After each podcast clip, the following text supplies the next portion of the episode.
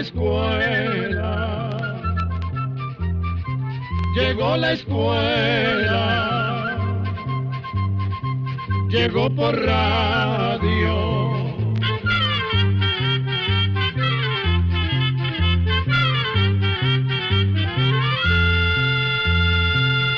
Oigamos la respuesta.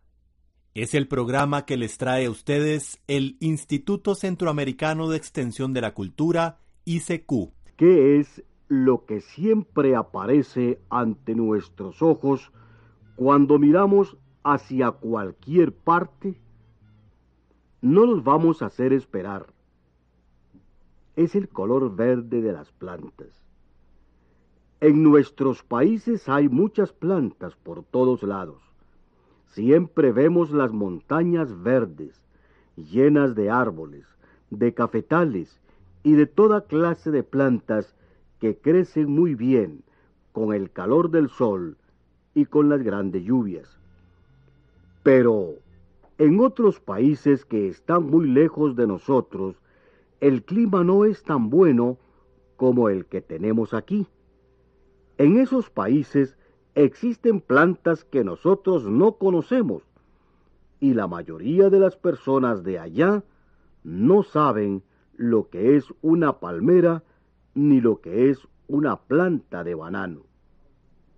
Así, aunque no son las mismas, las plantas existen en casi todo el mundo y son muy pocas las regiones de la Tierra en que no se encuentra ese verdor.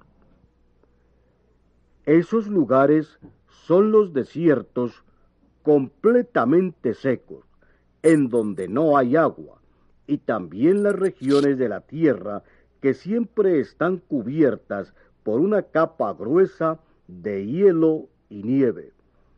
Esas regiones son las de los polos. Fuera de esos lugares no hay otras regiones en que no hayan plantas. Ustedes pensarán, pero en el mar nunca se ven plantas. Nosotros les decimos que sí las hay. Encima y en el fondo del mar existen millones de plantas. Hay plantas pequeñísimas que están flotando en el agua y plantas grandes pegadas a las piedras Todas estas plantas se alimentan de las sustancias que hay en el mar. Las plantas que viven bajo el agua, como las algas y los líquenes, pertenecen a un grupo de plantas llamado talofitas. Estas plantas no tienen tallo, ni hojas, ni raíces. Las algas son probablemente las plantas que más abundan en el agua. Por ejemplo, las algas pardas crecen en las costas y se pegan a las rocas por medio de una especie de garfios.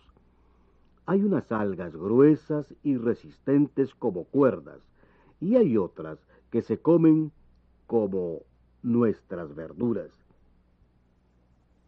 Pero bueno, ya sabemos que las plantas viven en el mar y que viven en la mayor parte de la tierra firme.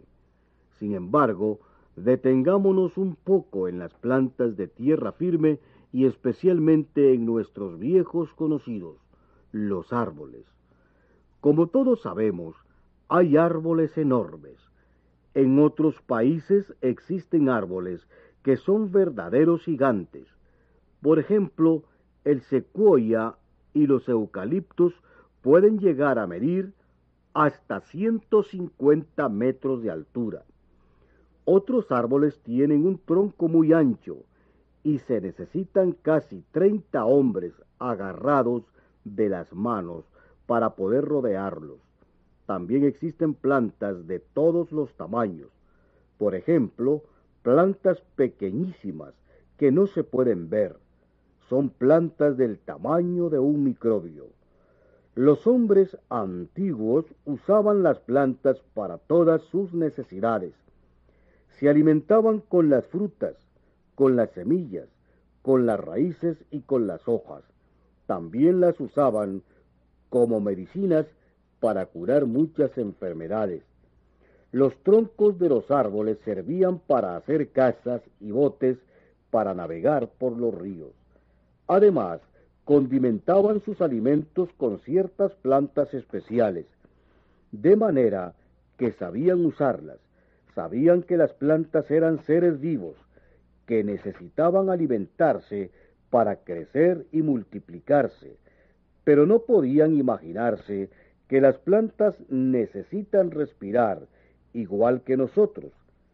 Nadie conocía este secreto hasta que un científico inglés que se llamaba José Priestley hizo un descubrimiento muy extraño. Este señor era muy curioso y quería conocer los secretos de la naturaleza. Él sabía que todas las personas y todos los animales que viven en la tierra necesitan respirar aire para poder vivir. Esto lo podemos comprobar. Nadie puede aguantar mucho tiempo sin respirar, sumergido en el agua. ¿Por qué es así? Pues porque si no salimos y respiramos el aire, entonces nos moriremos. El señor Priestley decía que el aire, que nos es tan necesario, está formado por una mezcla de gases distintos, y en realidad, así es. En el aire existen muchos gases distintos. De todos esos gases, hay uno que es el más importante para nosotros, el oxígeno.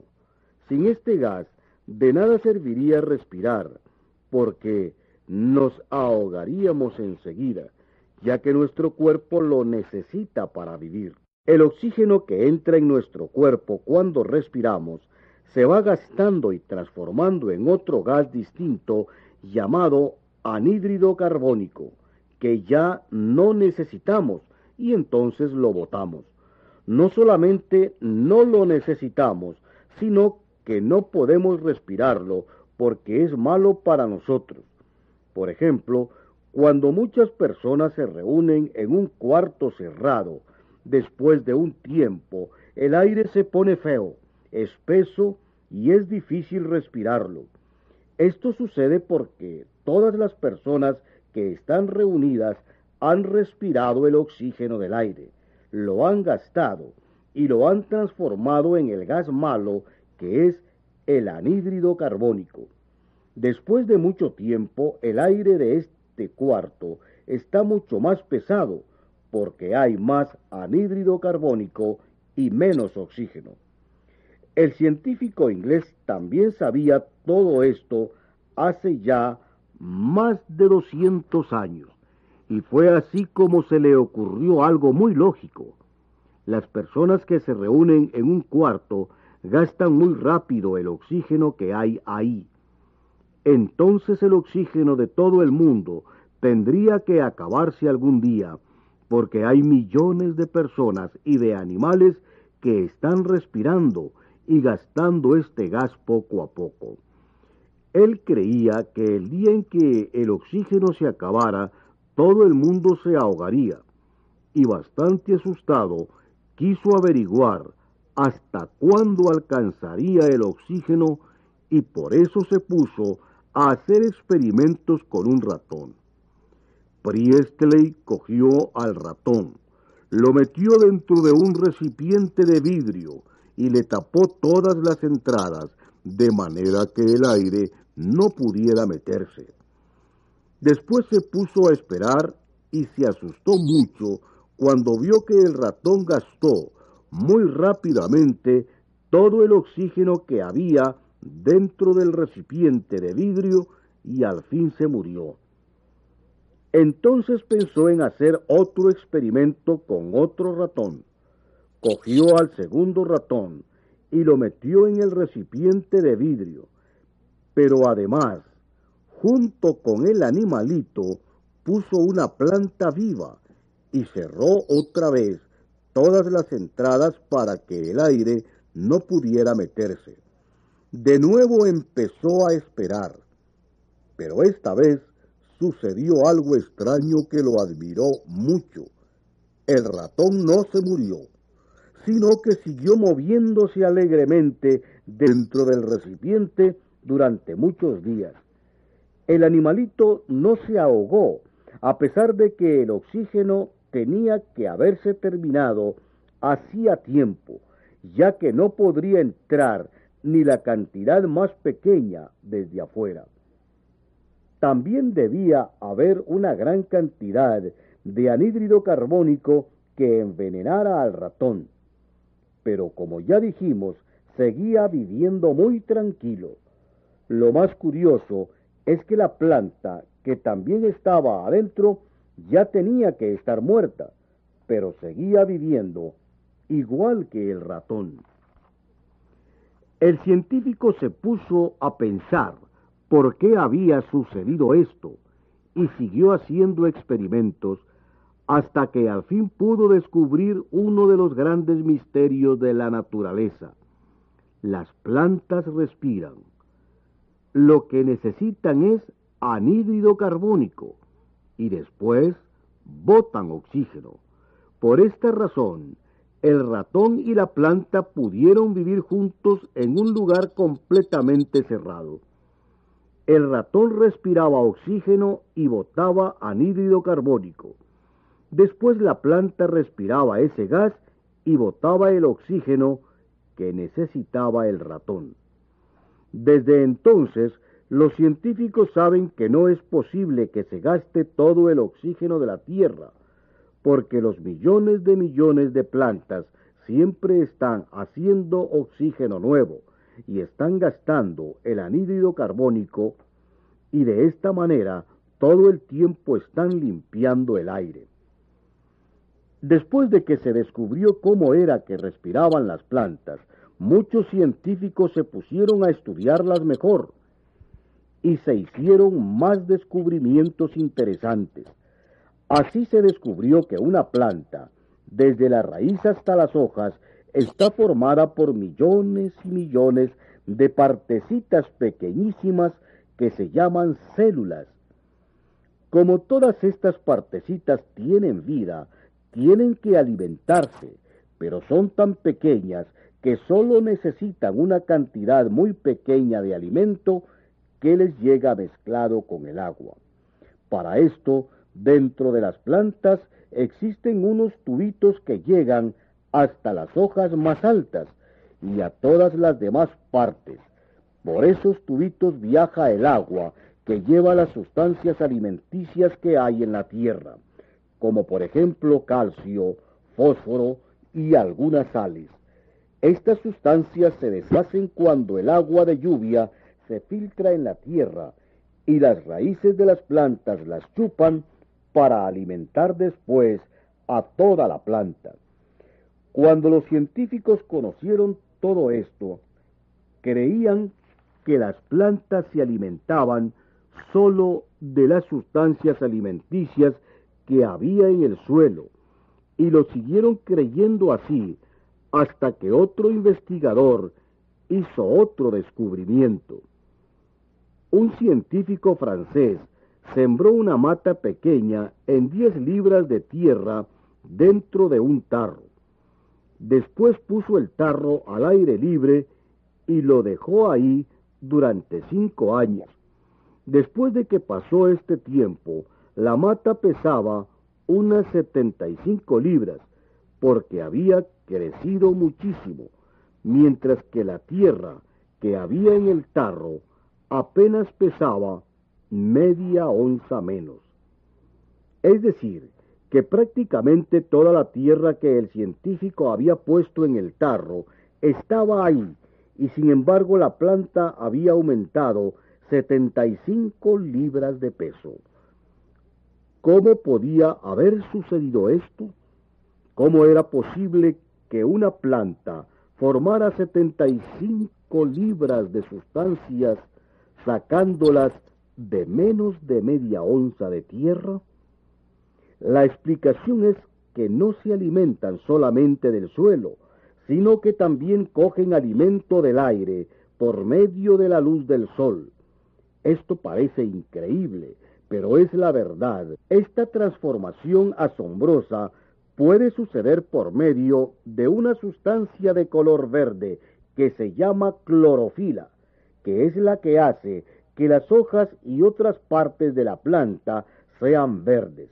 En cada célula de los millones de millones que forman las hojas de las plantas, hay un granito pequeñísimo de clorofila que puede hacer algo maravilloso cuando la luz del sol lo ilumina. El granito puede transformar los gases invisibles que están en el aire y los convierte en sustancia alimenticias, especialmente en azúcares. Por esta razón es que las plantas siempre vuelven las hojas hacia el sol. Por ejemplo, cuando una planta está cerca de una ventana, todas las hojas se vuelven hacia esa ventana buscando la luz. Entonces los granitos de clorofila empiezan su misterioso trabajo.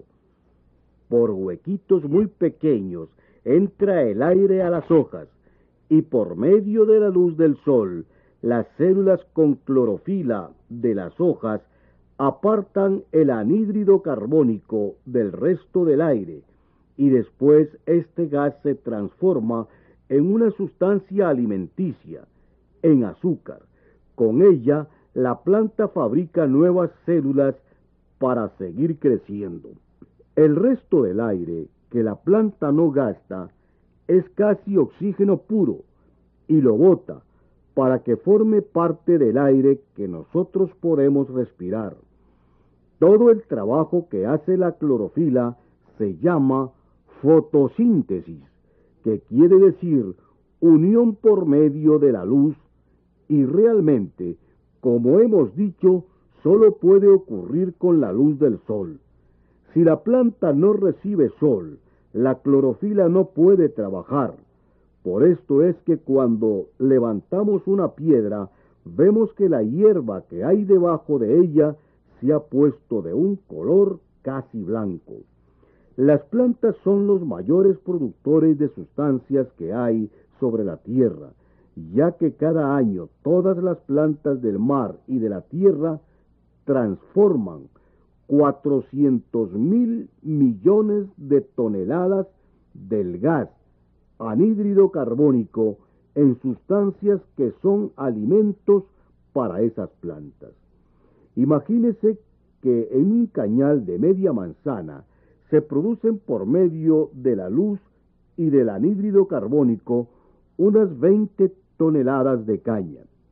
Un campo de maíz, también de media manzana de extensión, puede producir una tonelada de maíz y durante todo el crecimiento de la plantación se evapora una cantidad de un millón trescientos mil litros de agua.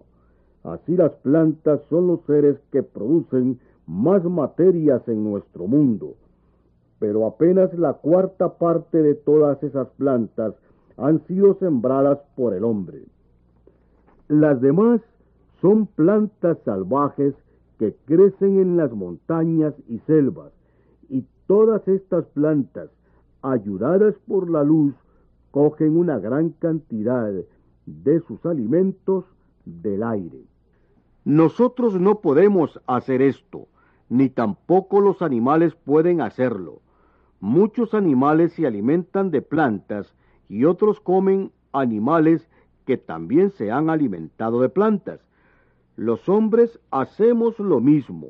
Nos alimentamos con plantas o con la carne de animales como las reses pero las reses se han alimentado también con plantas.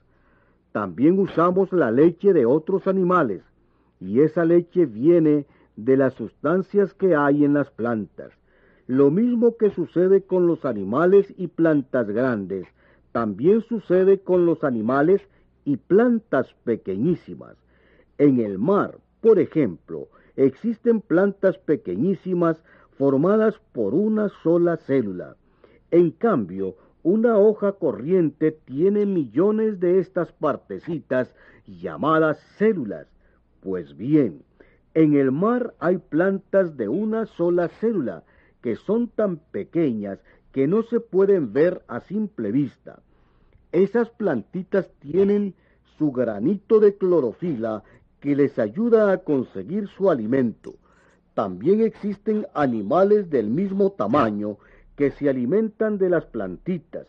En lo único que se diferencian estos animales de las plantas es que no tienen clorofila y por eso tienen que comerse las plantas para poder vivir. Así, amigos oyentes, ustedes pueden darse cuenta de que son las plantas las que comienzan esa cadena de alimentos. Solo ellas pueden alimentarse casi sin ayuda, ya que solo necesitan del sol para transformar los gases que hay en el aire. Después los animales grandes o pequeños se alimentan de las plantas y nosotros comemos plantas y animales. Entonces todos vivimos gracias a las plantas y por último gracias a la luz del sol que hace vivir las plantas. Podemos entender entonces que si los hombres y los animales no pueden vivir sin plantas, las plantas deben de haber existido en la tierra primero que los animales y que los hombres. Así está escrito en el Génesis, que es la primera parte de la Biblia que habla de la creación del mundo. La Biblia dice, en el tercer día Dios creó las plantas, Dios creó primero el cielo, la tierra, el sol y el agua. Con estas cosas podían vivir las plantas. Hasta el quinto día Dios creó a los animales y luego al hombre. Es interesante ver cómo han llegado a entender los científicos y todos los hombres que la Biblia describe la creación de la tierra y de todo lo que hay en ella de una forma correcta. Solo las plantas pueden producir materia por medio del aire y de la luz del sol. Los otros seres no pueden hacerlo porque no tienen clorofila. Así es que las plantas tienen que haber existido primero, porque todos los demás seres vivos necesitan de ellas. Esto nos enseña que todo lo que hay en la naturaleza está ordenado de una manera maravillosa. Una hoja ayuda a que podamos respirar sin que se nos acabe el oxígeno. Además nos puede servir de alimento o también puede ser el alimento de otro animal que nosotros comemos o aprovechamos en alguna forma. Así es que, por este orden tan perfecto de la creación, debemos dar gracias al Ser Todopoderoso que las hizo. Control de conferencia 104. Así llegamos a un programa más de Oigamos la Respuesta pero le esperamos mañana, si Dios quiere, aquí por esta su emisora y a la misma hora. Mándenos sus preguntas al apartado 2948-1000 San José, Costa Rica. También nos puede llamar a los teléfonos 22 25 52 38 o 22 25 53 38 o mándenos un fax al 22 25 22 27.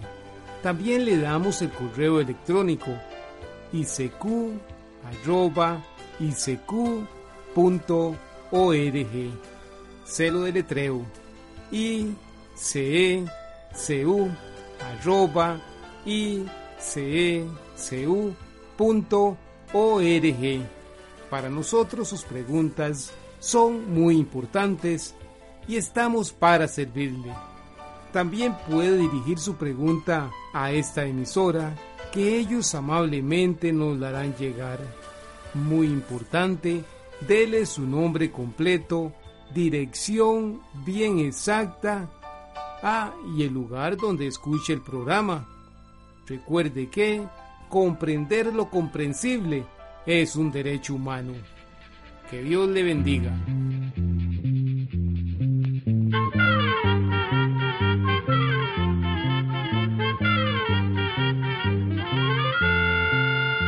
el momento de despedirnos. Se va a la escuela, va cantando